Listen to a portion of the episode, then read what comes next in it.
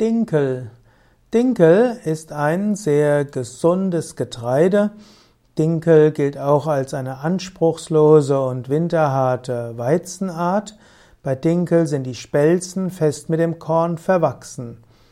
Dinkel wird im Schwäbischen zur Zubereitung von Spätzle verwendet und unreif geernteter Dinkel wird auch als Grünkern verwendet in der Küche zum Kochen.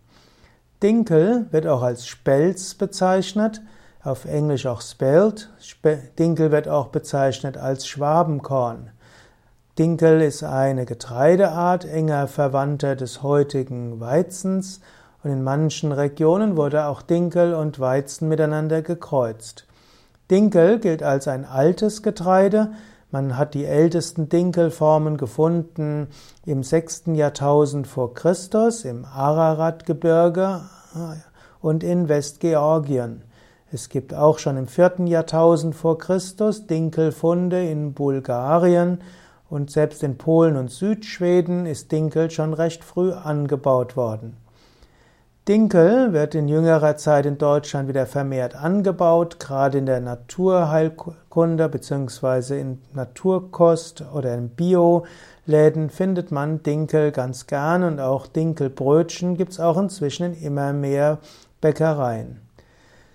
Dinkelkorn hat den, beim Dinkel ist das Korn fest verwachsen mit den Spelzen und so muss es etwas gründlicher gemalt werden und so ist Dinkel recht häufig von sich aus Vollkornmäßig da.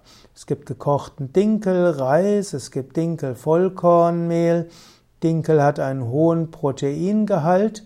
Dinkel ist etwas schwerer zu handhaben als Weizenteig, weil es dort nicht die gleiche Menge an Gluten gibt wie beim Weizen.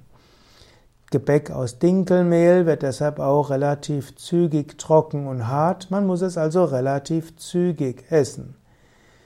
Dinkel gilt als besonders gesundheitlich vorteilhaft. Hildegard von Bingen zum Beispiel hat den Dinkel besonders geliebt. Dinkel wird allerdings auch bei Zöliakie nicht vertragen, da er nicht glutenfrei ist aber bei einer sanften Form von hm, Glutenunverträglichkeit kann Dinkel oft noch hilfreich sein.